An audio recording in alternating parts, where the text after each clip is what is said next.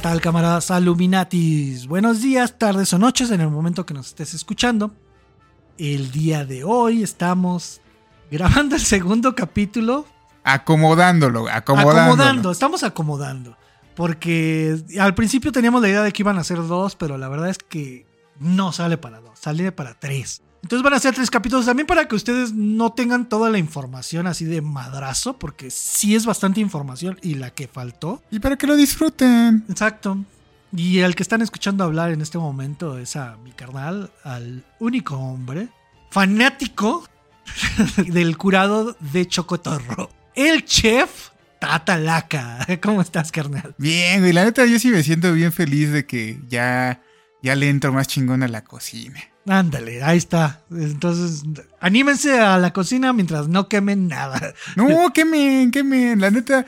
eh, Mientras eh, no eh, sea- oye, mientras no sea la casa y la cocina, no Sí, hay no, pedo. quemen su comida. Sí, eh, porque- no hay pedo. Sí, sí, es, es parte del aprendizaje. El, que, el no tener miedo a cagarla. Hasta cortarse uno y todo eso. Entonces, no hay sí, pedo. sí, sí. Sean, sean autosuficientes, ustedes pueden. Este, bueno, pues antes de empezar este, este capítulo quería platicarles algo sobre... Hemos hablado sobre el México mágico, eh, el, México es- surreal, ¿no? Quiero contarles, Tatalaca, quiero contarte, tú que también eres fanático de la cháchara. Hace algunas semanas apareció un telescopio, el, para ser exactos, un telescopio de nombre Fecker, que por sí solo pues no pareciera importante, pero tenemos que decir que solo existen 10 de estos telescopios en el mundo. Y adivinen dónde apareció el telescopio, este, camaradas, eh, Illuminatis, ¿En la tataranietos. ¿Dónde, Tatalaca? ¿En la San Felipe? No, Tatalaca, en algo más antiguo. Más antiguo, es que el de la Sanfe es, es muy antiguo. En la Más lagunilla. antiguo todavía. ¿Cuál? En la lagunilla. Exactamente, apareció en la lagunilla, güey. A huevo, sí. Este, este telescopio, güey, fue donado en los años 40, güey, a la Sociedad Astronómica por Enrique Erro. Y fue robado, güey, de la, de la, de la asociación, güey. Se lo chingaron, no se supo quién, y desapareció. Hasta que en el 2009, uno de los miembros del, de la sociedad, güey, Del Oniguabacho. de Donny Bubancho lo encontró, güey. Y lo fue a encontrar en la mismísimo, en el mismísimo barrio de la Lagunilla, cabrón. Y lo compró por cuánto crees, güey. O sea, es un telescopio que vale millones porque solo existen 10 en el mundo y no todos funcionan. La cháchara ya se cotiza cara de haber pagado unos 5 mil baros por él. No, güey, te quedaste corto. Pagó 15 mil pesos por él nada más, pero aún así, Eh, sí, sí, es, para muy la buen, precio, sí. se me hace poco, güey. A mí me vendían hace poquito una caja registradora Ajá. de estas que tienen las, las los botones redonditos y que tienen la palanca para que suba y baja. Ah, ya sé cuál, sí, sí. Y me pedían 5 mil baros por ella. Sí, pues claro. Entonces sí, supongo que, que 15 es un buen precio, ¿eh? Definitivamente. La cosa, güey, es que lo único que encontró esta persona que decidió ser anónima, no dijo quién, no quiso que dijeran quién había encontrado las cosas, güey. No sé por qué, güey. Por buena persona o por algo, güey, ¿no? lo único que encontró fue el tubo del telescopio, güey. O sea, estaba incompleto así, de esta manera. Ya llegó, yo creo que llegó a las, a, las instalaciones. Dijo, miren lo que me encontré, chavos, en la cháchara. Oye, pero le faltan piezas. Y se pusieron a buscar en, en las instalaciones de, de la sociedad, güey. ¿Y qué crees, cabrón? ¿Sí lo lograron rearmar? No, todas las piezas estaban desperdigadas por todo el... Porque pues, cerró por un tiempo la, la asociación astronómica, güey. Encontraron todas las piezas menos el tubo. El tubo fue lo único que se chingaron, güey. No manches.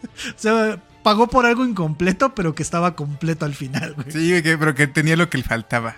Sí, entonces, si quieren ir a visitar la pieza, güey, pueden ir a checarlo en la SAM, que es la Sociedad Astronómica de México, que está en el Parque Santiago Xicotecatl, eh, sobre Isabel la Católica, y Cádiz, en la colonia Álamos. Por si tienen la duda de ver cuál es el.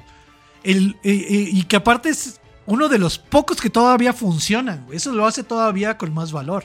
Pinche paseadota y todavía funciona. Mira, a mí me da más valor que lo hayan encontrado en la, En la Lagos. en la Lagos. Y que se- en, en la chachada se han encontrado un chingo de cosas así de valiosísimas.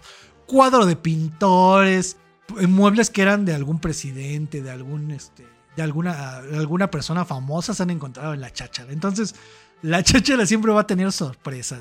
Eso, eso es lo que atrae la cháchara. ¿Sí? Porque si no, si bien no te encuentras eso, siempre te vas a encontrar una buena michelada. O un buen tepachito, como diría este, el buen Matt Hunter. Sí, un tepachito. Últimamente ya también hasta pulque, ¿eh? Y hablando Sí, de eso, sí. pues, Vamos a darle con el siguiente, con el siguiente capítulo. échame el intro.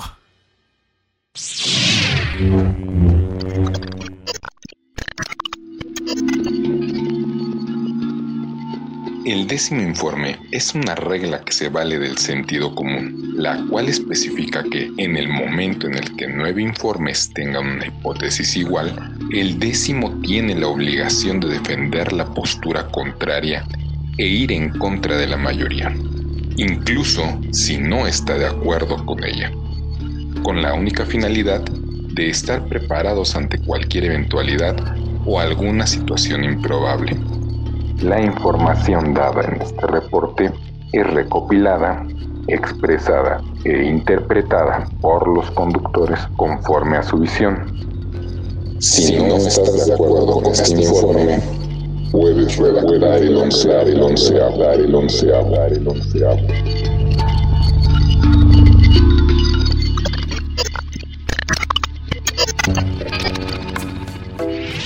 Entonces llega la independencia, güey. 1810, cabrón. La industria pulquera seguía siendo una de las más rentables en la Nueva España, pese a la queja de los riquillos, a los intentos de prohibición, incluso al inicio de la guerra de independencia en territorio nacional.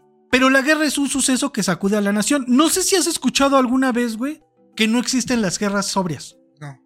Está muy romantizado la idea de que tú peleas por el valor y por el honor de tu patria, güey. Pues no, obviamente, está bien cabrón eso, güey. ¿Por qué? Porque muchas veces necesitas aventarte lo que le llaman el trago de valor, güey. Entonces, la mayoría de los ejércitos se la pasan pedos, güey, para poder pelear y aguantar todo lo que es la guerra. güey. Sí, lo de los berserks. Tan solo los franceses, güey, cuando llegaron a México, ¿no venían con un chingo de vino? ¿Sí? Porque estaba bien cabrón, no sobrevives una guerra sin alcohol. Entonces, si sigues con la idea de que la, de que la, la guerra es La romantizas. la romantizas de esa manera, pues no mames, dejas toda esta parte fuera de que el alcohol es parte importante de... Las sustancias Sí. psicotrópicas. Y, y aparte, güey, estamos hablando de que la mayor parte de los insurgentes no eran militares, güey.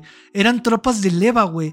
Eran gente que se iba uniendo, güey, a la, a la, a la a batalla. la güey. bola. Hay una historia bien chida que, que cuenta, creo que la cuenta Paco, güey.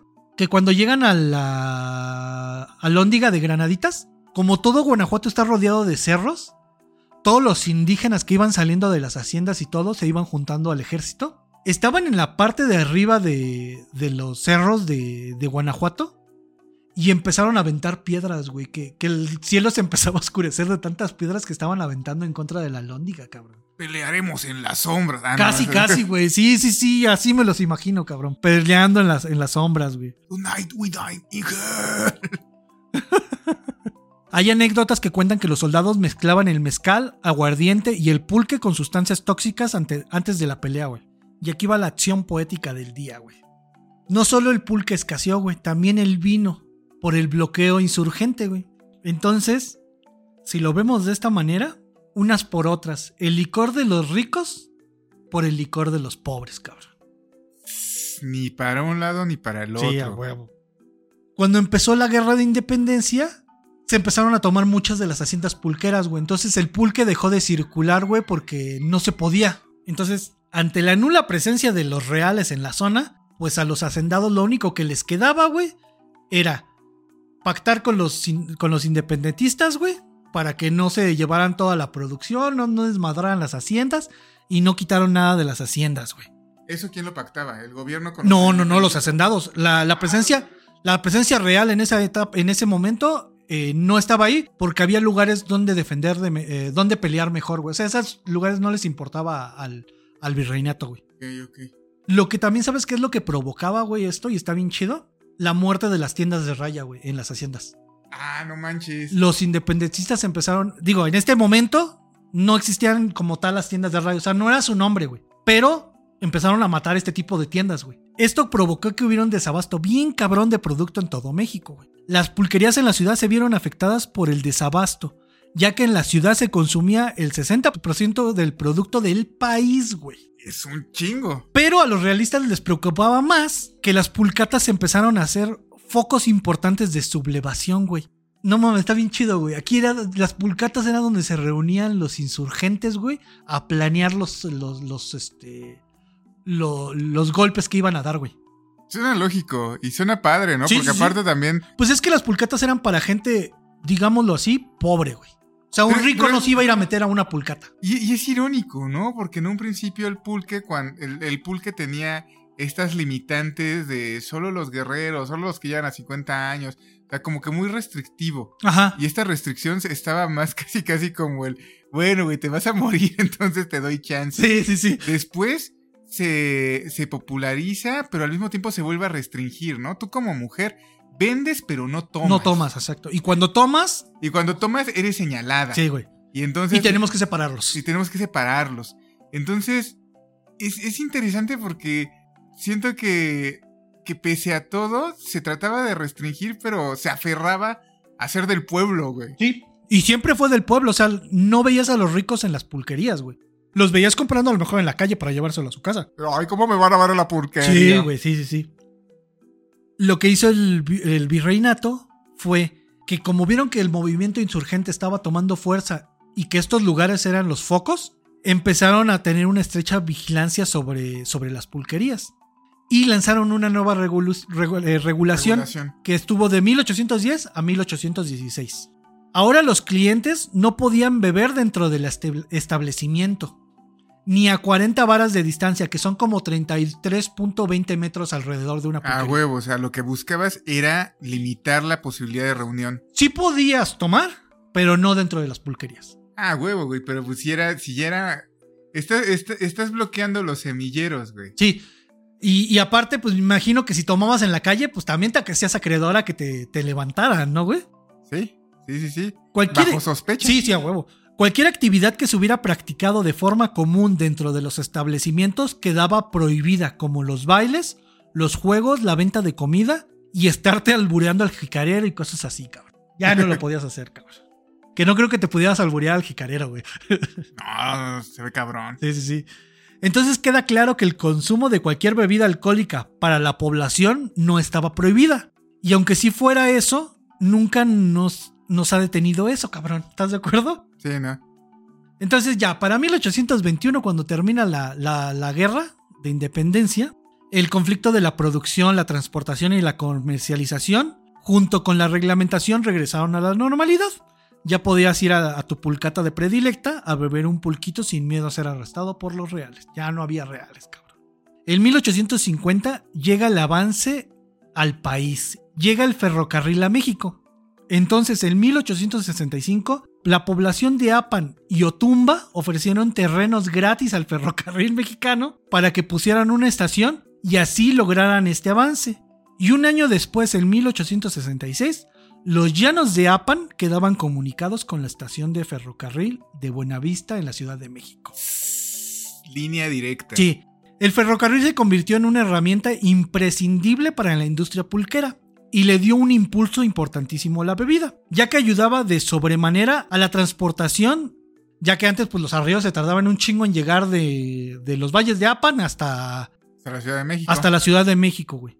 Y fue cuando subió el precio, cabrón. Sí. Ajá. Y aparte de que pues tenían el riesgo de ser asaltados, asesinados y que el, el pulque se echara a perder, güey. Con el ferrocarril, güey, en dos horas ya estaban en Puebla y en la Ciudad de México. Ofrecía mayor seguridad. El tren contaba con vagones exclusivos para el pulque. Podía transportar hasta 100 barriles de pulque provenientes de las 300 haciendas de Hidalgo y Tlaxcala. Bajaba el costo del producto y eh, porque eliminaba a los intermediarios. Como pueden imaginarse, la producción tuvo un incremento considerable. Pero pasó algo que nadie se esperaba. Hubo una sobreproducción de producto en, la estación de ferrocarril. Como era la única estación, pues todos llevaban su producto para que se lo llevaran a la Ciudad de México. Llegó un momento en que la estación tenía muchísimo producto, o sea, había más producto de, lo que el tren se podía llevar. Entonces, pues el producto se echaba a perder, güey. El producto, pues no lo transportabas y no ganabas. Entonces, empezaron a tener pérdidas, cabrón. Y esto fue por la inexperiencia de haber creer que podías transportar tanto eh, pulque, pues se quedó ahí, güey. Y valió madres. Entonces, ¿qué decidieron hacer los hacendados? Empezaron a hacer líneas férreas y para 1867 ya había una vía férrea hacia Pisaco. Una en el 69 que iba hasta Puebla y en el 74 una hasta a Veracruz, güey. Esto ayudó a, que pues, ya no pasara lo mismo de la sobreproducción y se podía transportar el público en diferentes estaciones. Ya no, ya no era solamente la Ciudad de México donde se iba a producir. A, donde llegaba, güey. Ya lo podías mandar a Puebla o a Veracruz, güey. Si no, podías mandarlo nada más a la Ciudad de México. Entonces, los hacendados pulqueros se vieron vivillos e hicieron todo lo posible para situar sus propiedades junto o lo más cerca posible de estas vías. ¿Y qué empieza a pasar, güey? Las haciendas, güey, empiezan a construir vías férreas desde la hacienda, güey, hasta la estación. Pero pues estamos hablando de que una vía férrea es muy cara de construir, güey. Pues el gobierno no construía tantas, cabrón. Es carísimo. Es carísimo.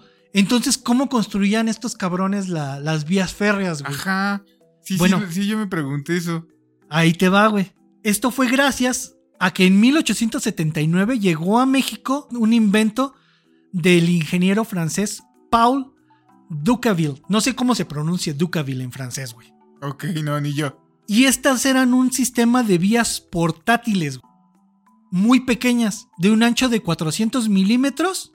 Después las extendieron a 500 milímetros y hasta 600 milímetros de ancho. Entonces al principio estas eran de madera y luego de metal. La longitud de la de estos tramos era de 5 metros, güey. O sea, 5 metros por 400 milímetros. ¿Sabes qué es vías son, güey? ¿Han visto las películas donde hay, hay carritos mineros? Ajá. Esas son las vías de Dockville. Ya, ya, ya, ya, ya. Entonces, este. Pesaban alrededor de unos 100 kilos cada tramo de, de, de vía. Entonces, entre dos personas podías levantarla la acomodabas y su instalación era con. O sea, no tenías que usar tornillos, güey. Simplemente era acomodarla dentro de unos soportes y ya, güey, quedaban tus vías hechas. Ah, y aparte de eso, güey, no nada más era la vía, güey. Inventaron unos, unas máquinas de tren, güey, para poder, este, transportar el pulque en unas, en unas plataformas, güey, con unas locomotoras chiquitas, güey. Son locomotoras chiquitas ahí. Les voy a dejar las fotos para que vean cómo eran las locomotoras, cabrón. ¿Has visto esos carros que salen en las caricaturas donde los dos güeyes van parados? Ajá, era lo que te iba a decir, que si eran de esos son donde... Ajá, que uno ah, sube y otro baja. Esas son mecánicas, güey. No son de carbón como las, las maquinitas, güey. Entonces utilizaban este tipo de vías para poder llevar el producto desde las haciendas hasta la estación ferroviaria nacional, güey. Hay muchísimas vías en Apan y en, en, Morelia, creo que en Mérida también hay un chingo, güey, de estas, de estas vías. O sea, se hicieron muy famosas, güey, dentro de, de esa etapa. De hecho, el auge de estas vías se dio en el porfiriato. Está loco, pero tiene sentido, güey. Estas vías, güey, pues, les dieron obviamente a los hacendados más dinero.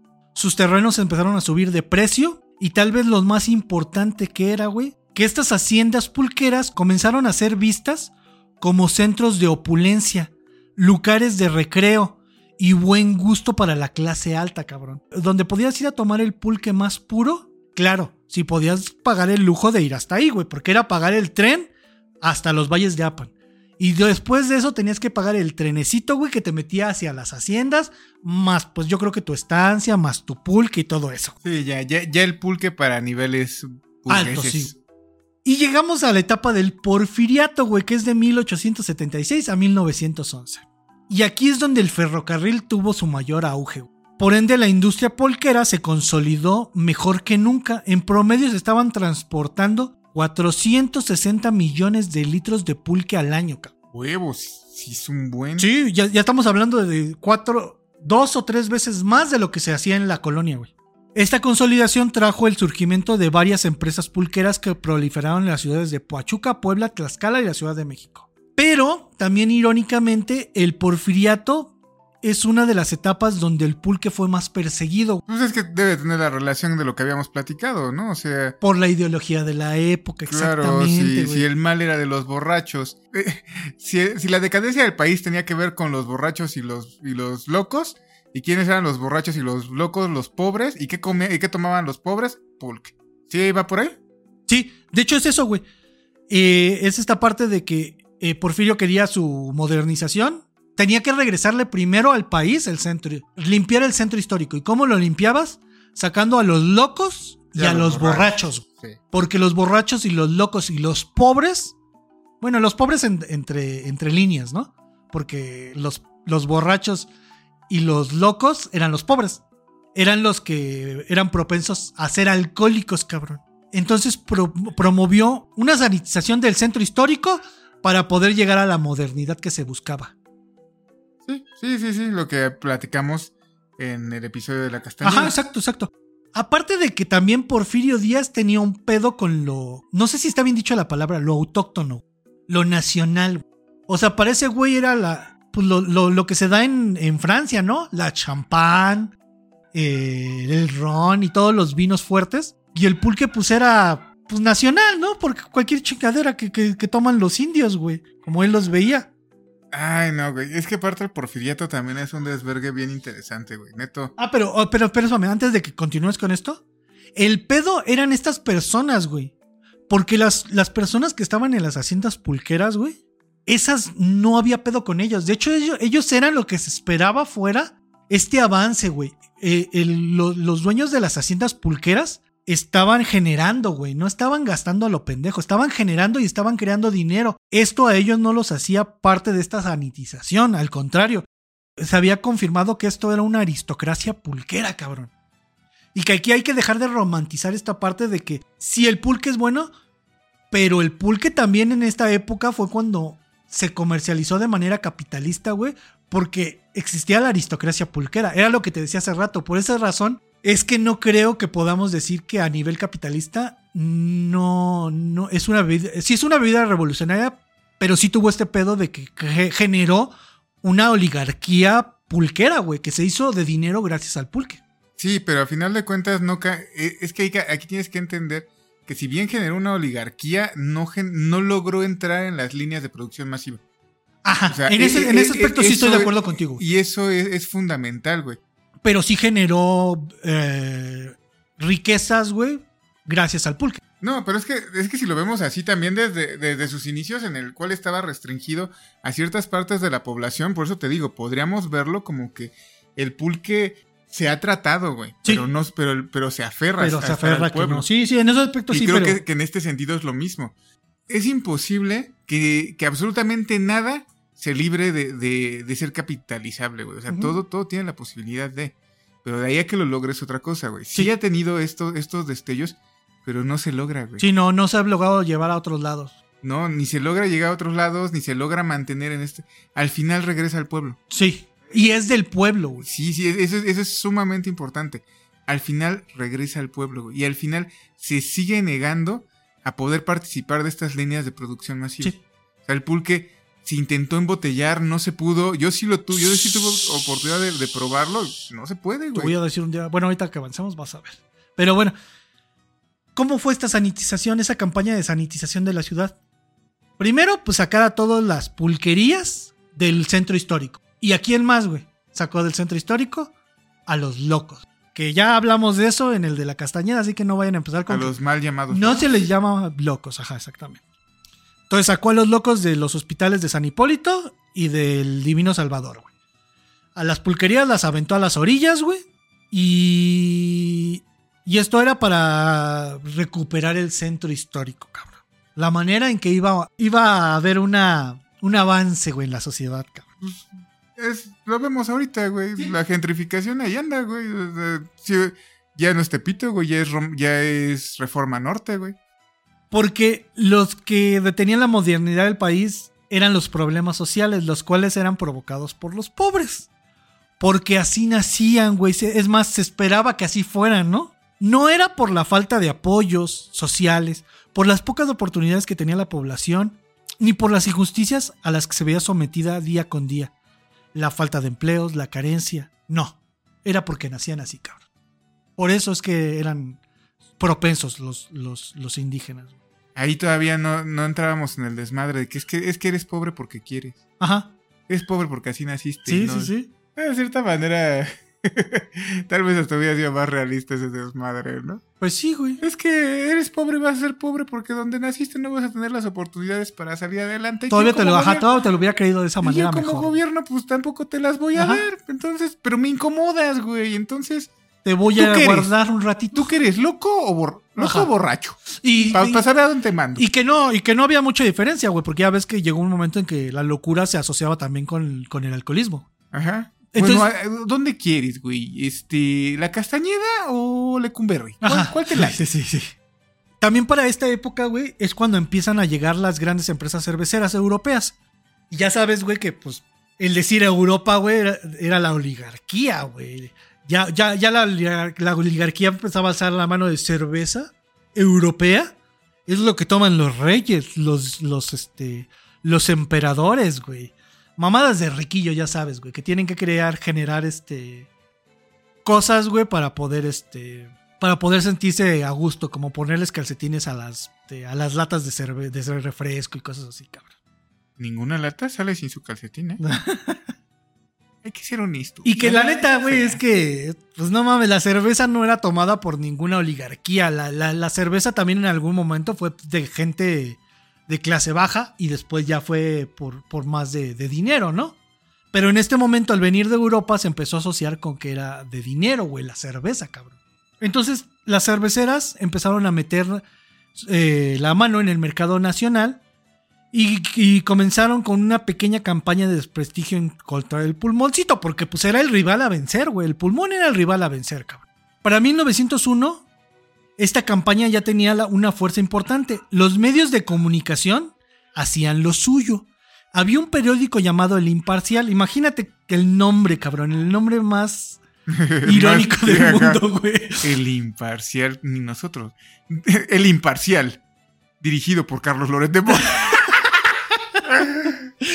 Bueno, este. Por Ciro Gómez Leiva. Sí, no mames. Bueno, este, este periódico alimentaba el juego con una sección que se llamaba Tragedias de Pulquería, Imparcialísimo, güey. Imparcialísimo. donde publicaban las- una columna y todo con el toque sensacionalista de la época que requería, donde narraban todos los actos violentos que sucedían y hasta los que no pasaban en, lo- en estos locales, güey. Los cuales iban desde peleas, infidelidades, muertes, hasta asesinatos. Todo aquello que ayudara a manchar el nombre de las pulcatas. Ah, yo creo que hasta posesiones demoníacas. Sí, güey, todo, todo lo que ayudara, güey. Ay, ya escuchaste es que tomó un pulque, güey, y lo poseyó un conejo diabólico, güey. Y ahí andaba llevando serenatas el hijo de la coge, chingada. güey, sí. reproduciéndose y reproduciéndose. No mames, cabrón. ¿Y qué crees, güey? Pues como era de esperarse, el plan resultó, ya que gracias al desprestigio al que se estaba viendo sometido a la industria pulquera, ayudó a que la comercialización de la cerveza empezara a ganar terreno en el centro y en el norte del país.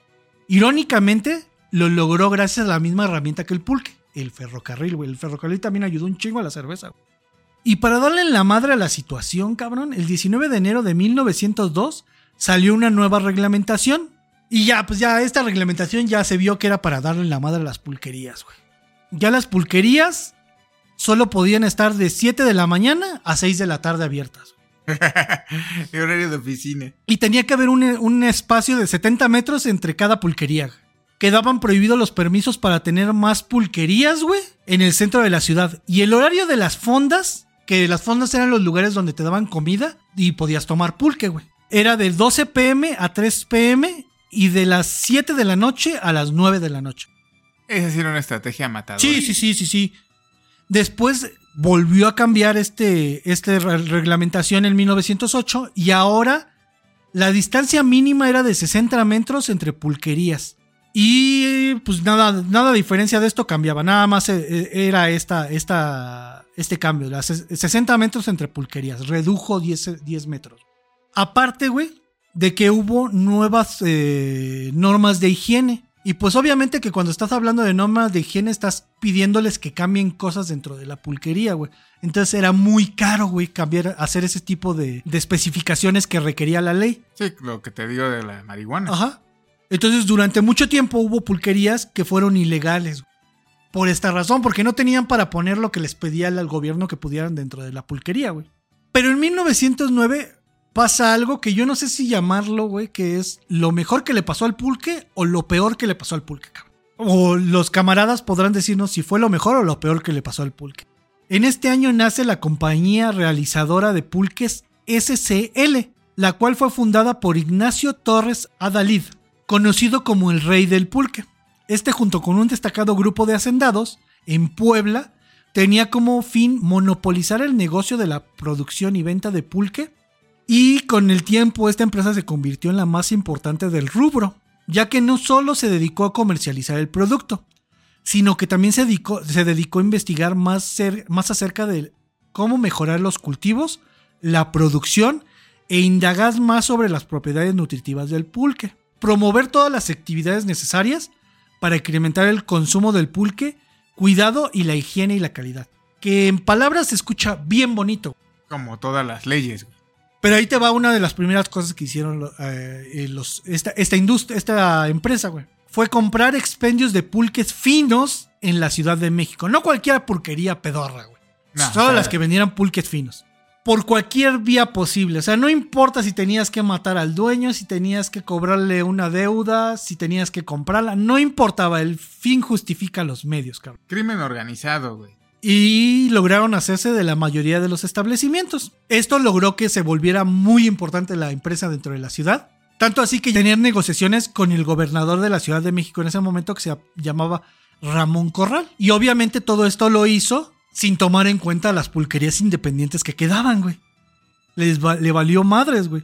Entonces, en, en, mayo del 1909, le comunicó al gobierno sus intenciones de llevar a cabo una campaña en contra del alcoholismo. Ok, suena bien, ¿no? 21 de mayo, primero cierra algunas pulquerías de su propiedad y después sube el pulque de 4 a 5 y 6 centavos por litro, güey, para combatir la, embriaguez, subiéndole casi un 27% de lo que valía. Pero a cambio pedía que se ampliaran las horas para vender pulque dentro de los locales. Y el gobierno dijo, Nel, puras promesas contigo, nada más dijiste que las ibas a cerrar, pero no has hecho nada. Y el 21 de julio, güey, la compañía anunció que quería clausurar 105 de sus pulquerías en las primeras cuatro demarcaciones de la ciudad. Por ahí se llevaría 12 pulquerías independientes, que no podían competir con el monopolio. A cambio pedía otra vez que se ampliara el horario de locales restantes. La contestación del gobierno llegó unos meses después, en septiembre, cuando el gobierno permitió que las demás pulquerías en las cuatro primeras demarcaciones permanecieran abiertas una hora más de lo estipulado, hasta las 7 de la noche. La compañía dio las gracias unos días después, de, clausurando las 105 pulquerías que habían prometido. Y aquí es donde empieza el monopolio bien cabrón. Porque lograron hacer que el gobierno hiciera una modificación para que de 60 metros entre pulquería y pulquería pasara hasta 100 metros, cabrón. Entonces lo que hicieron estos güeyes fue acomodar sus pulquerías estratégicamente, güey, para poder empezar a vender pulque y quitar la competencia y que nadie pudiera abrir este, más pulquerías cerca de ellos. Cerró más pulquerías suyas, 95, güey, y logró hacer que la reglamentación pasara de 100 metros a 200 metros. ¿Ubicas alguna una empresa que se llama El Buen Tono o has escuchado hablar del Buen Tono? Creo que sí. Vendía cigarros. No, entonces no. Y lo que hizo la empresa de pulques, güey, hizo un trato con, las, con, e, con el buen tono y le dijo que él podía promocionar sus cigarros en las fachadas de las pulquerías, güey. Y a cambio se llevaba 500 pesos en producto para la empresa, güey. La empresa pulquera se llevaba 500 pesos en producto de cigarros. De lo que quisieran, güey. La empresa se volvió tan cabrona, güey, que en este año se transformó en sociedad anónima. Güey y se cambió su nombre a eh, Empresa Expendedora de Pulques SA, güey. Ya, el monopolio era total, güey. Ya. Y aquí va algo de lo que tú decías, güey. En marzo del mismo año nace otra empresa distribuidora de pulques. La compañía explotadora de pulques conservados, la Victoria SA en Otumba, güey. ¿La has escuchado alguna vez? No. ¿No? Ok. La innovación que metió esta empresa fue embotelló el pulque. Logró embotellar el pulque y lo vendía de casa a casa y de fonda en fonda, güey. La venta del pulque embotellado fue agarrando fuerza y, y la empresa solicitó un permiso para poder vender en tiendas y le dieron 140 licencias de tiendas. Unos años después, la compañía realizadora, al ver el éxito solicitado, la compañía realizadora de la de los otros culeros, güey. También solicitó un permiso para vender pulque embotellado a domicilio, pero nunca se lo dieron. Entonces la Victoria empezó a buscar mercado, güey. Pues dice, pues nada más puedo venderle a las tiendas y, y alguna, y, a- y de casa en casa, güey. Entonces se fue con unos güeyes que se dedicaban a vender pulque en las afueras de la ciudad. Estos lugares se llamaban puestos fijos y no estaban sometidos a las mismas re- reglas de las pulquerías, porque estos güeyes vendían bien poquito pulque, güey. O sea, te vendían cantidad así como vas por tu litro nada más. Ajá. No podías comprar más, güey. Por eso no estaban expuestas a, las, leyes de las pulquerías. Y entonces, güey, la compañía expendedora, güey, culpó a la Victoria de una competencia desleal, cabrón. Por venderle a estos lugarzuchos. Y papá gobierno intervino, dijo, yo no tengo consentidos. Tú, Victoria, véndele a quien quieras. Pero a ver, a ver, a ver, a ver. ¿Cómo que estos puestos no son pulquerías? Y giró la orden de que se reglamentaran igual. Y que ya no habría licencias para abrir más de estos lugares, de los puestos fijos. Y la Victoria, pues sucumbió al final, güey. Porque no se le convendieron más licencias. Y solo vendía de casa en casa y a pequeños locales, güey. Por eso murió. Pero sí se logró, sí se logró embotellar el pulque, güey. Sí, sí, es que sí se logró, pero Ajá.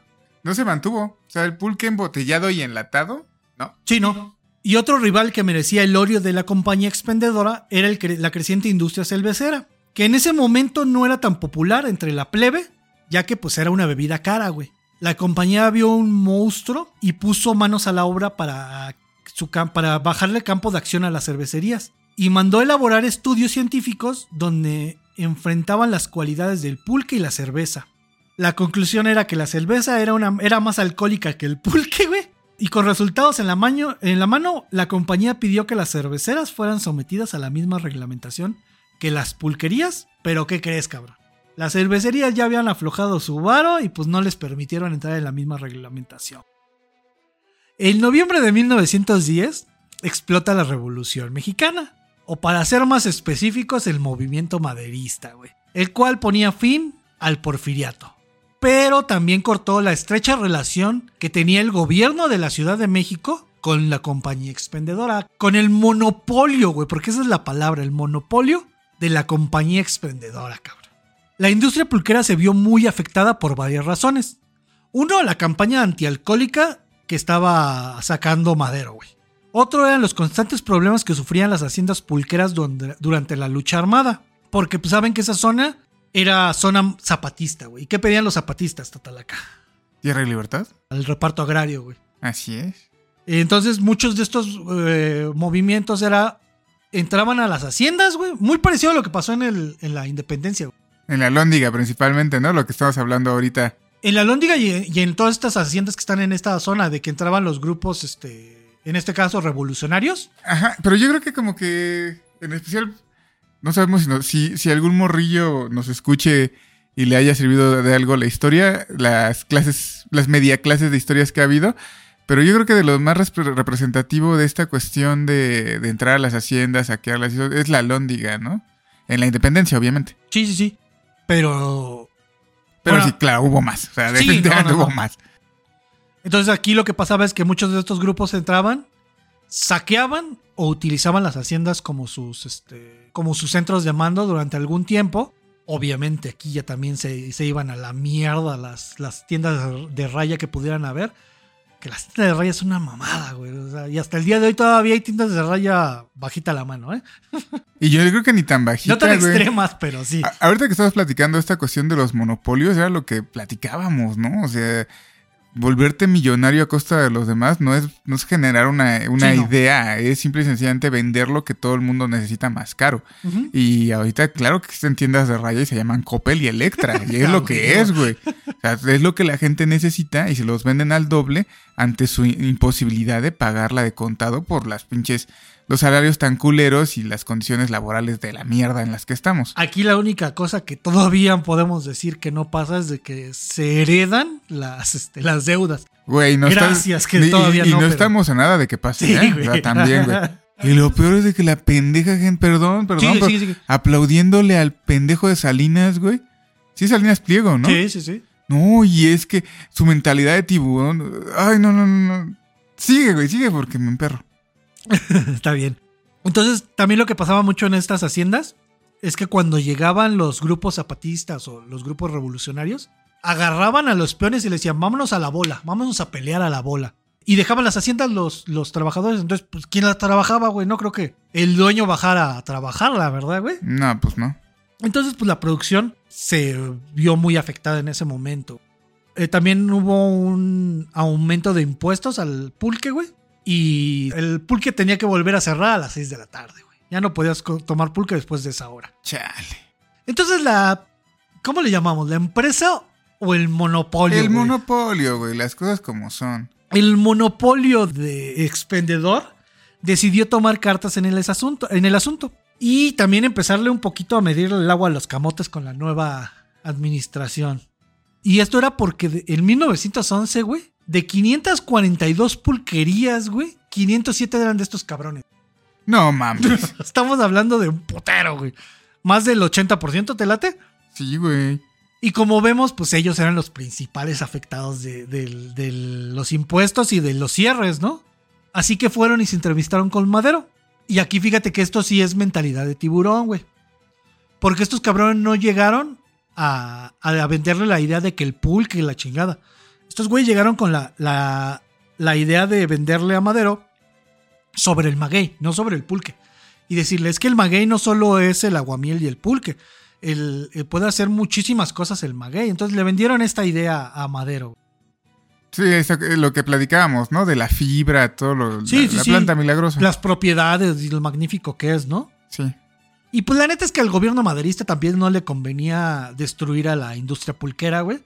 Por los impuestos, o sea, dejaba muchísimas buenas regalías el pulque como para mandarla a la chingada a la industria, güey. Esa es la verdad, güey. Lo que quiere hacer Madero es en realidad, güey, es intentar frenar el monopolio, porque se dieron cuenta de que estos cabrones estaban, pero muy, muy fuertes, güey. Pero pues la neta es que, pues no lo logró Madero, güey. Y, Madero se dio cuenta de este monopolio en parte porque también muchas veces los dueños de las fondas y de otras pulquerías que eran independientes fueron a reclamarle a Madero de que pues no, no era justo la manera en que este monopolio estaba ganando cada día más, este, más poder, güey. Sí, sí, está- estaba eliminando totalmente la libre competencia. Sí, o sea, decía, es que mira, estos güeyes eliminan a la competencia con las reglas que ustedes ponen. O sea, esos güeyes se las, lo- las, ha- las hacen a su modo.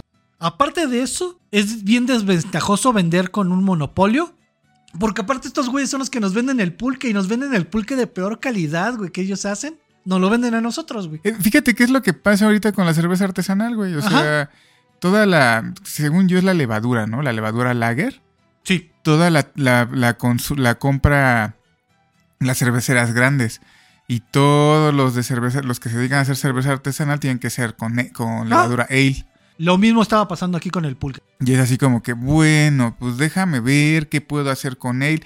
Y, e inclusive, ¿no? Por ejemplo, hasta donde yo recuerdo, la cerveza teposteca, que es de las pocas lagers mexicanas, mexicanas que hay, es de receta mexicana, pero hasta donde sé, se manufactura en otro país. Ok, ok, mira. ¿Por qué? Pues porque aquí no, no, ya no hay, ya no hay, ya no hay lager para que te vendan para hacer.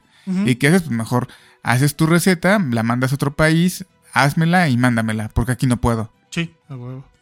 Y, y aquí, por ejemplo, en este caso con las pulquerías, era, me venden el peor pulque, güey, que tienen esos cabrones y esos güeyes se quedan con el más chido. Sí, lo que les Pues, ¿A quién le sobra. compro? Exactamente, ¿a quién le puedo comprar? Luego aparte decían, pues es que está bien cabrón porque ustedes me exigen que yo le venda, que yo venda pulque con alimentos. güey. Si no comen, no toman pulque. Mientras que a una pulquería pueden ir solo a tomar. Entonces ahí me estás rompiendo la madre también como gobierno.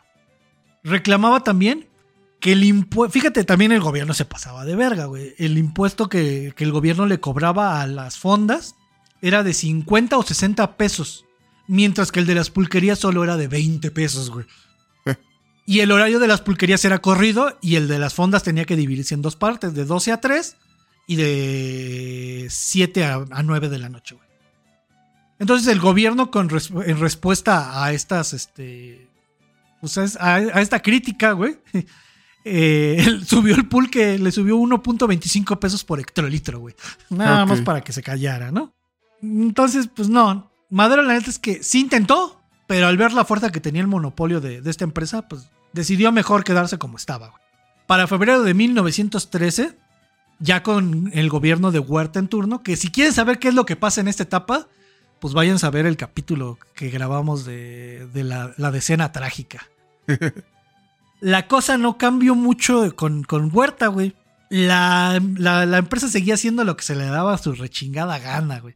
Los ponderos seguían este, reclamando la, la injusta competencia con un monopolio, güey. Pues cualquiera se quejaría, ¿no? Sí, pues sí, güey. De las 900 fondas que había eh, antes, para este momento, en 1913, ya solo quedaban 200, güey. O sea, imagínate cuántas tuvieron que cerrar por necesidad, güey. Eh, Huerta, ante, ante este reclamo, salió y afirmó que la compañía expendedora de pulque no era un monopolio, güey y que el que existieran comerciantes independientes era la prueba para demostrarlo, güey. Ah, güey. o sea, ese güey no hizo nada por las Que nos valgan verga es, una, es una cosa, pero de que ustedes existen, existen. Existen para valer verga, justamente. ante, ante, pues, el... Si ustedes le quieren decir monopolio, pues va. Yo le digo que un inversor mayoritario. Libre competencia le llamo yo, güey. Él, es, él, es el, él es el el acaparador mayoritario y tú eres el que vale verga, pero de que hay competencia la hay, pero que valgas verga no es cosa mía. eso es otra cosa. Entonces, para ayudarle a los fondistas, güey, Huerta mandó una reglamentación en agosto, donde decía que en zonas residenciales solo se podía vender pulque embotellado y que la distancia mínima entre fondas y pulquerías para que no estuvieran chingando era de 200 metros. Y, todo calculado por, por el monopolio para tener específicamente ahí sus pulquerías. Y cerrar las fondas, Y cerrar las fondas. Exacto, exacto, exacto, exacto. Sí, porque había una. Si había dos pulquerías que estuvieran a 200 metros y en medio había una fonda, ¿tú qué crees que iban a cerrar? ¿La fonda o las pulquerías? La fonda, güey. Entonces, de esa manera se eliminaba la competencia las, las, las pulquerías, güey. Las pulquerías iban a poder abrir hasta las 9 de la noche. Ya era competencia para las fondas que abrían hasta las 9 de la noche, güey. Pero el de las fondas quedaba igual. No se hacía, eh, no se hacía corrido su horario. Se dividía en dos igual. Con esto parecía que el gobierno de Huerta estaba más que comprado, pero pues, al principio también le pasó lo que a Madero. Intentó frenar al monstruo y no pudo, y cuando vio que no pudo, dijo, pues ni modo, ¿no? De aquí soy. de aquí soy y se dedicó a ayudar a la empresa, güey. Si no puedes, únete. Únete. Y en un giro inesperado de las cosas, güey, que ni tú te esperas lo que va a suceder, ni ustedes, camaradas, en 1915, güey, la compañía expendedora se declaró en quiebra, güey. No mames y con ello moría el monopolio pese a la manipulación, el número de locales que tenía, lo comprado que se cree que se tenía el gobierno, que se cree porque pues no existe como algo que en verdad lo compruebe, güey, pero pues obviamente por la manera de actuar dices, sí estaba del lado de estos güeyes, ¿no? Sí, claro, o sea, no, no te van a entregar el oficio de... Por medio del presente, querido ciudadano, le informamos que estamos vendidos. Sí, sí, sí.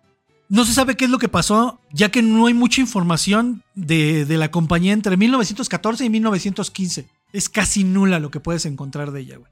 Algunas de las razones que se especulan fue que la producción y distribución del producto se vio afectada frecuentemente por los ejércitos revolucionarios, que si se acuerdan, la revolución mexicana casi toda se movía en ferrocarriles, güey.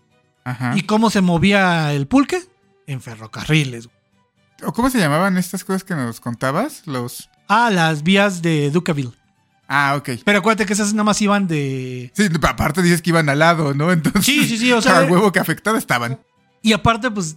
Los revolucionarios viajaban en el tren y en el mismo tren iba Pulque, ¿qué crees que pasaba, güey? Sí, pues sí.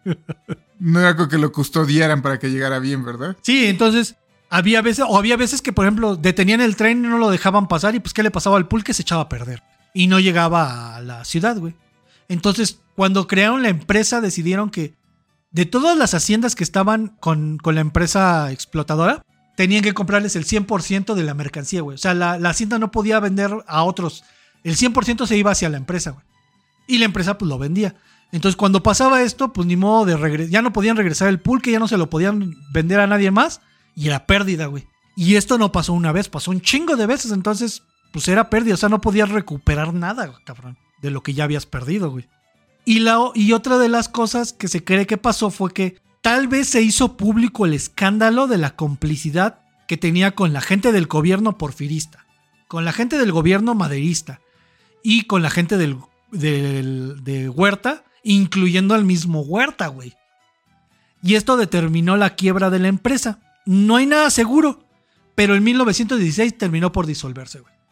Huerta se la bebió, cabrón. Pero bueno, no, no creo que Huerta se la haya bebido, porque Huerta era mamón, ¿no? Puro coñaquito y, y cosa cara, güey. No creo que haya tomado pulque, cabrón. Sí, sí, no, no lo afectó a tal grado. Se la bebió en cuanto a que les cobraron, les ha de haber cobrado un buen varo, güey, para que siguieran funcionando como un monopolio, güey. Entonces, más adelante, ya cuando toman a, a Huerta del poder, y llega Carranza, güey. Eh, en este momento se estaba haciendo cargo del Poder Ejecutivo de 1914 a 1917 para después ser nombrado formalmente presidente en 1917 hasta 1920, güey. Se hizo, se hicieron varias leyes temporales y algunas que quedaron permanentes, las cuales se ensañaban en contra de quién crees, güey. De las pulque, Del, del pulque. del pulque. De la industria pulquera en general. Ok, sí. Y solo se dedicaba a favorecer a la industria cervecera. Que aquí también se dice que. Muchos dicen que la guerra, la batalla terminó en 1917 cuando. Cuando Carranza entra en el poder. Pero todavía después de eso se aventaron bastantes batallas, güey, para tumbarlo del poder. Y luego cuando entra Obregón. Y de ahí nos vamos para adelante, güey. Y este. Lo que hizo Carranza, güey, fue que. ¿Qué se necesita para hacer cerveza, güey? Agua. Y cebada, ¿no? Ajá. ¿Y dónde crees que se da mejor, güey? Justo en las mismas zonas de la, del pulque, donde está el maguey, el maguey pulquero, güey. Ajá. Entonces lo que hizo Carranza fue empezar a darles estas haciendas, güey, porque acuérdate que hubo una- un reparto agrario, güey. Entonces muchas se las dieron a campesinos y otras se las dieron a, a pues a otros, güey.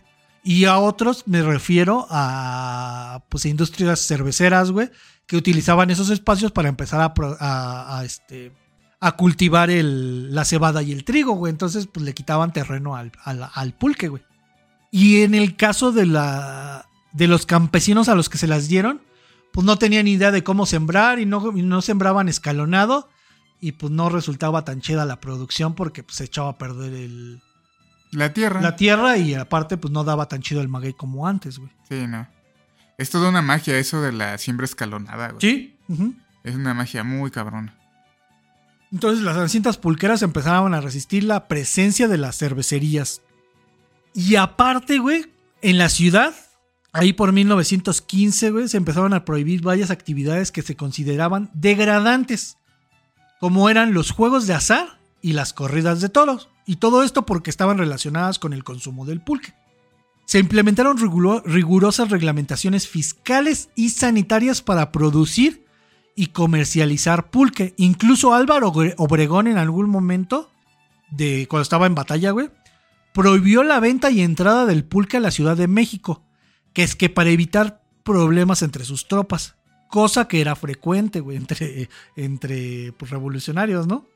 Ya, ya alebrestados con el pulque. Esa parte de la historia se repite continuamente. Y Villa lo hacía, güey. Por ejemplo, Villa cuando llegaba a un lugar, cerraba todas las cantinas, güey. O sea, aunque tengas la idea de que Villa era un pedote de primera, hombre, Villa no tomaba ni una gota de alcohol. De hecho, le gustaban mucho las malteadas cuando iba al, al paso. Se apas- iba del lado de Estados Unidos y este y se echaba sus malteadas, güey. Pero no tomaba ni una gota de alcohol. Sí, pero eso sí es muy común. De hecho, también hay una, una batalla en Zacatecas, ¿no? Ajá. Donde cierra todo. O sea, todos los lugares donde llegaba se Y ley seca. Hay ley seca. para evitar esa parte, güey. Ajá. Pero Obregón nada más lo hacía con el pulque, con las demás bebidas alcohólicas no lo hacía, güey. Como si las demás no lo, lo, lo propiciaran también. Sí, pero no, aquí era- o sea, ahí es donde se ve que el pedo era directo contra el pulque. Sí, ya estaba casado. Ajá. Entonces, para el final de la lucha armada, la mayoría de las industrias estaban muy golpeadas, incluyendo la pulquera y la cervecera en general, güey. Ambas reflejaban bajas ventas y dificultad de transportación debido a las huelgas constantes de los ferrocarrileros.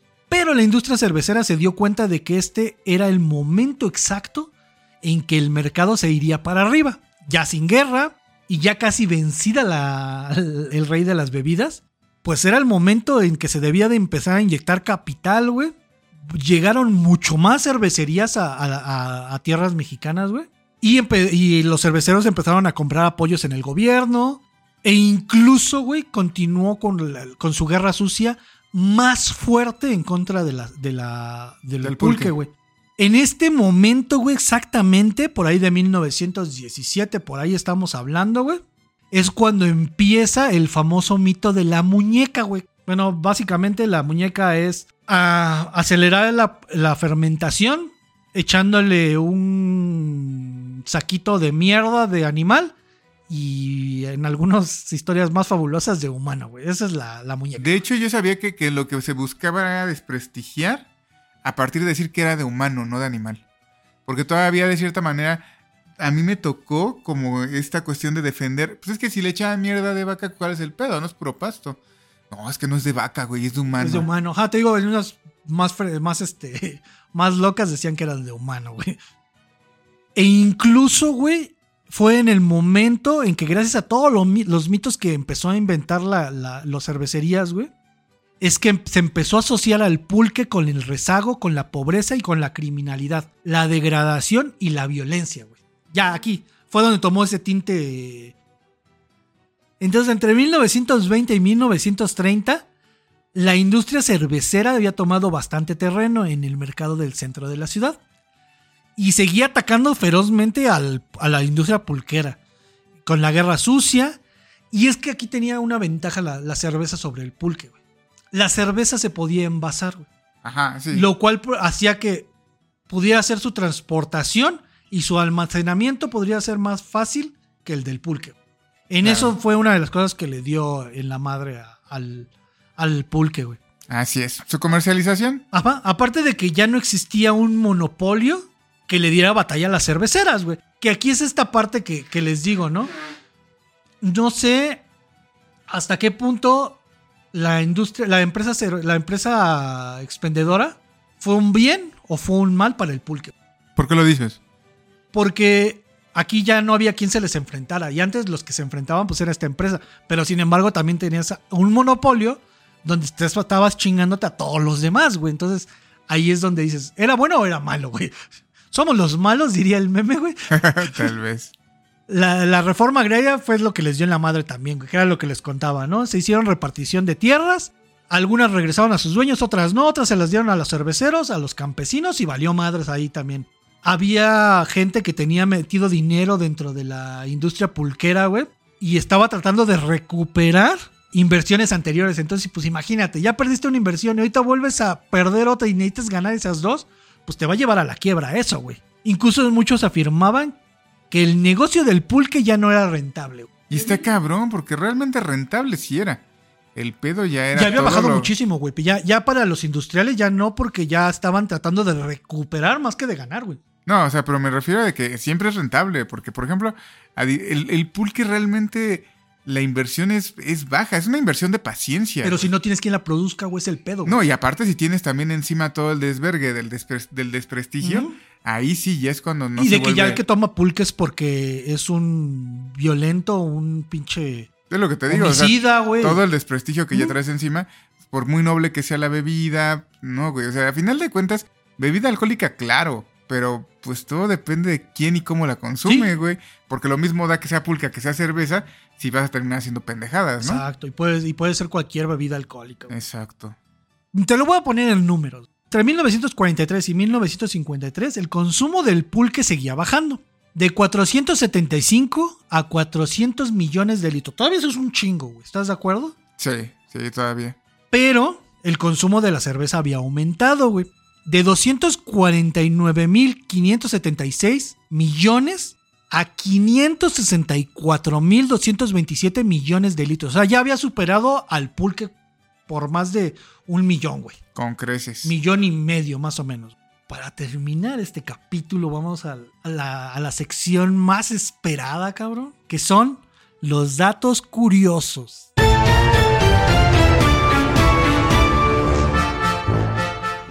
En 1929, el aumento del pulque subió un poquito más, güey, gracias a la migración campesina a las ciudades. Por lo que se pensó en hacer un pulqueducto, cabrón, que iba desde el valle de Apan y este evitaría la contaminación del producto y mejoraría su transporte. ¿Por qué no siguieron con eso, güey? Imagínate un pulqueducto, imagínate el guachicoleo de pulque, No, cabrón. ¡Qué pinche fuerte! Sí me veo. Yo, yo es lo único que le veo de malo al, al, al pulqueducto, güey. Que hubiera mucho clachicolero. güey. Clachicoleo, Clachicoleo, güey. güey. Hubiera mucho clachicoleo. Es la chicoleo del pulqueducto. Aquí afuera de tu casa.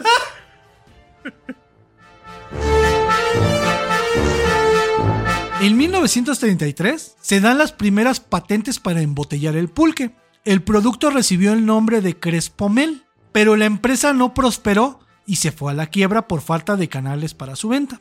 Pero hubo más intentos, ya que aparecieron marcas como Mielmex, Neutle Herradura y Reina Xochitl y Jícara. Que mi pregunta es, si existe una patente para embotellar el pulque, güey, ¿por qué no se ha seguido, güey? Embotellar, no en la Es que es lo mismo, güey. O sea, a mí lo que me explicaba la bióloga es que el bacilo que, que, que fermenta el pulque es un bacilo muy noble, pero muy, este, muy débil. Ok. Entonces, que realmente, o sea, tú toma en cuenta que, por ejemplo, si tú vienes mugroso, si tú vienes muy sudado, si tú vienes engrasado, el pulque se corta, se apesta, se echa a perder. Si, es, si ese, proce- ese simple proceso te puede echar a perder un producto que realmente no tiene una vida tan larga, Ujú. Lo único que te queda para envasarlo y que aguante es meterle conservadores. Ok. Y obviamente no los va a aguantar. Pero entonces, estas empresas nada más empul- eh, pu- empulcaban, güey. Pero sí, güey. Sí, sí, sí lo hacían, ¿no? Pero entonces lo que hacían es embotellar el pulque y venderlo en chinga. Yo dudo que se pueda hacer. Yo, el, el que compré en lata, güey. si existe una que- patente, es porque sí se pudo hacer, güey. Y te digo que la Victoria lo hacía y sí duró unos tres o cuatro años haciéndolo, güey. Sí, pero de entrada, o sea, de- una cosa es que se pueda, güey. O sea, yo te puedo decir, yo puedo embotellar un pulque, güey. Y, y mi patente puede ser que los- lo, lo agarro, lo meto y tengo mi, este, mi encorcholadora y, y le pongo la corcholata Ajá. y todo. Y, y no por eso significa. Y, y lo puedo patentar, güey. Pero eso no significa que el producto sea. Güey, pero si hubo tantas, ¿tú crees que no funcionó, güey? No, güey. De entrada, ahí tienes de dos, güey. Una, si el sabor es malo, jamás lo vas a vender. Y dos, si este, si lo tienes que sacar rápido y la gente no lo consume a esa velocidad, tampoco, tampoco funciona, güey. Deberíamos de investigar más sobre esas patentes. Es lo que, lo que decían, ¿no? El pulque no se ajusta al modelo de producción y de consumo del capitalismo. ¿Por qué? Porque aunque lo hagas, güey, no, no- no- a menos que, lo vuelvas algo de consumo diario y que sea de co- consumo constante, podrías mantener ese- esa producción y esa venta. Pero teniendo en cuenta que realmente lo que se hace es llenar un producto, una bodega de un producto, que va a durar ahí un rato y que tienes que tener fechas de, de caducidad desde meses, güey, pues el pulque no lo cumple. Güey, y para la, para la bebida, como dicen en Sudamérica, la bebida punk, este, eh, el pulque está representado por el animal de los, de los tres animales más punks que existen en la, en la tierra, que es el ¿Tlacuache? acuachín. Sí, no, no, no se deja, güey. Es lo que te digo, o sea, y yo creo que es, es una constante. El pulque, simple y sencillamente, es irregulable. Así de sencillo. Deberíamos de, de llamar este capítulo el pulque, el punkcle, El pulque. el punk. Y así como es de irregulable, es de revolucionario. Así Ah, de pues. sencillo. Y hasta hoy lo hemos visto, ¿no? O sea, que ha traído. Y ha traído cosas chidas, güey. Como ese motín que, que hicieron, pero por pedir algo que se- era, era justo y necesario, ¿no, cabrón? Es justo y necesario. Alabemos al Señor. La tenemos levantada hacia... Ah, no, lo tenemos... No. Alabemos al señor Quetzalcoatl.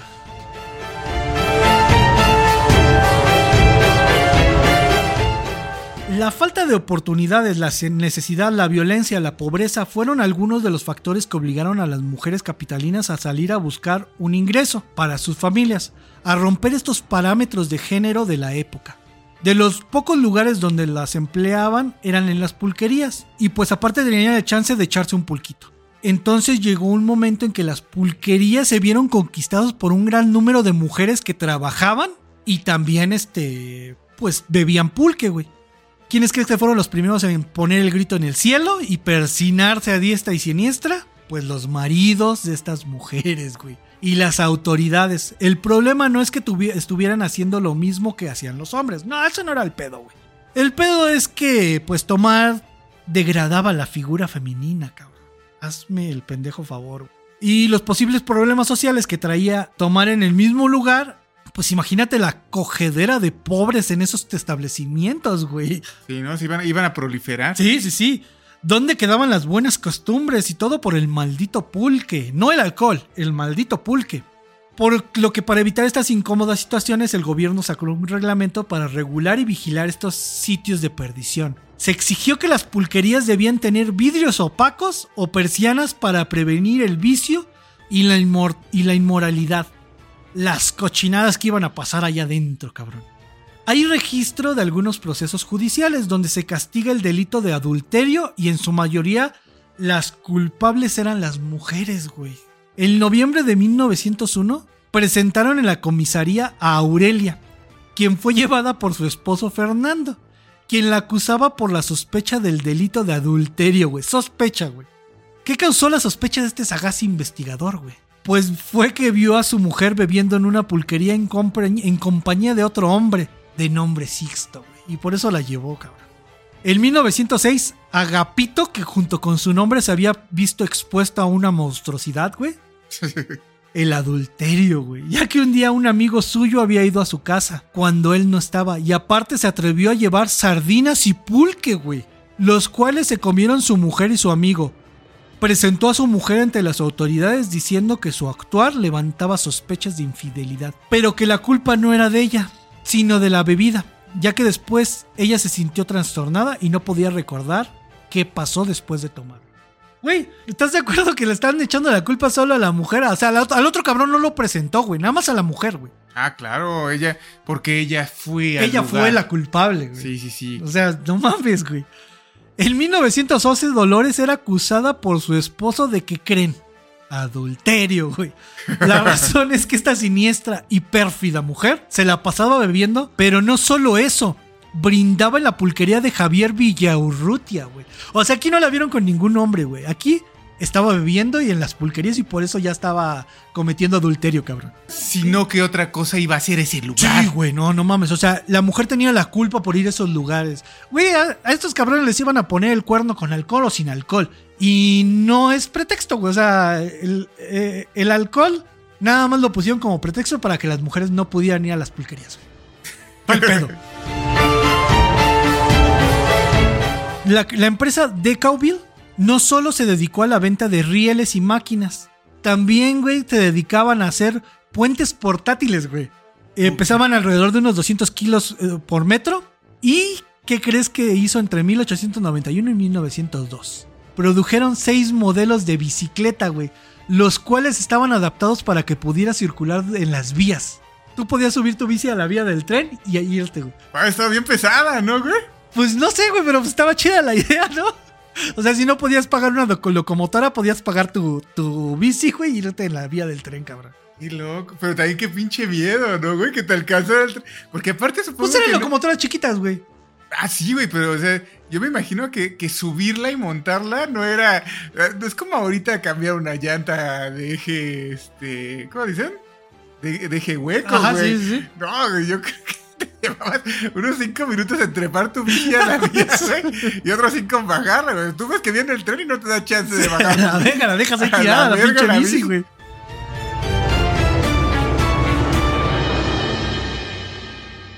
Y con esto terminamos este capítulo. No mames, es una historia apasionante, güey, la del pulque, güey. Sí. Está muy cabrón, güey. Y pasan cosas muy chidas dentro de esta historia, güey. Que, que todavía nos falta, güey. Falta, creo que, la parte que más me gusta del pulque, güey. ¿Tú tienes algo que decir antes de irnos, cabrón? No, güey, no, no, no. Yo, yo estoy ahorita. Ahí la llevo. Pero lo que se me hace loco es que hayamos pasado todo este recorrido sin haber tocado el tema que siempre sale a la luz cuando habla- hablas de pulque. Es que ¿Sí lo notaste? Sí, es que se viene hasta el final, güey. Va. Entonces, pues no me queda más que decirle, ya está muy largo este capítulo, ya no quiero ah, extenderlo más. Entonces recuerden seguirnos en las redes sociales, aparecemos como el décimo informe en todos lados, cabrón. Güey, neta, todavía vamos a seguir diciendo del correo. Sí, sí, sí, va a llegar, yo lo sé, yo lo sé, va a llegar, cabrón, va a Ay, llegar. cuando gusten, el décimo informe arroba gmail.com. Y pues nada más, recuerden ser siempre el décimo informe. Y no somos los mejores, pero podríamos hacerlo peor.